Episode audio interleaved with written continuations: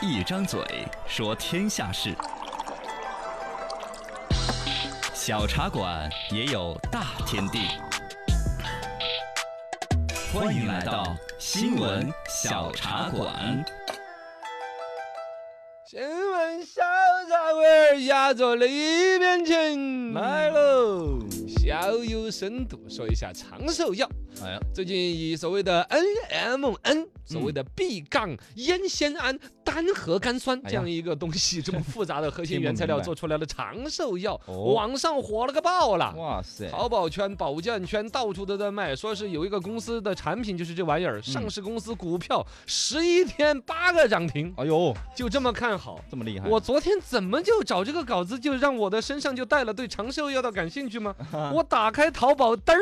就怎么出来卖长寿药的，我就看到价格了，是这多起价三千多，三那么贵，贵的一万六，哇塞！就是是一盒里边多少片儿那种。秦始皇没看到这一幕，真 是 对呀、这是继秦始皇之后， 这就是又火了这个长生不老的概念。啊，这个长寿药这个玩意儿呢，反正现在谁长寿了也说不清楚，到目前是没有吃死人是真的。哎呦喂，二一个呢，它的所谓的原材料呢，据说每一公斤也确实要卖到一万二啦，哦到两万多原啊。材料就很贵啊。原材料价不便宜的嗯，但是现在做成成品之后更贵了呀。哦那个是一公斤一万多，现在是一颗都要论天价卖，哎呀，一一一瓶六十颗，嗯，六十才粒九九点几克嗯就可以卖到两三千，有的地方甚至是过万啊，这个刚才我说我那个随便怎么搜搜到那个东西，它这嗯个里边可能主要还是营销方面，就啊首先就有瑕疵的。对这个药，你说是不是长寿药多有效果？肯定要等权威部门的鉴定，或者说嗯怎么那肯个定弄嘛法。它从广告这个角度都好像是是不对的。嗯，有点它这贵个 N M N 呐、这个嗯这个广告当中，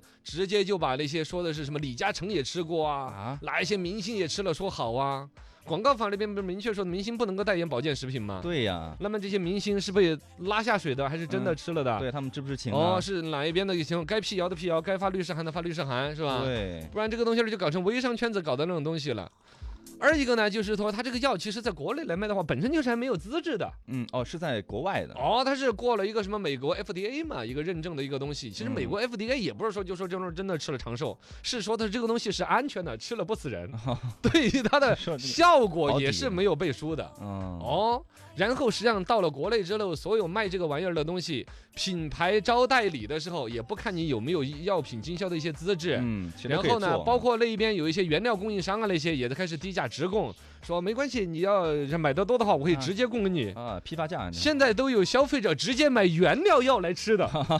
因为说吃了长寿嘛，那说那么贵，那我买点原料啊，啃吧啃吧。就一个敢吃一个敢卖，啊，这一个把黄盖那个雕塑给他看一下。一个愿打一个愿挨， 哎，有人就总结，就是你说那个秦始皇当年派徐福东渡，就是为了能够搞长生不老的。对呀、唐僧西天取经也是把唐僧肉对 到长生处不去老给大家炫耀一下，不给人家吃 的。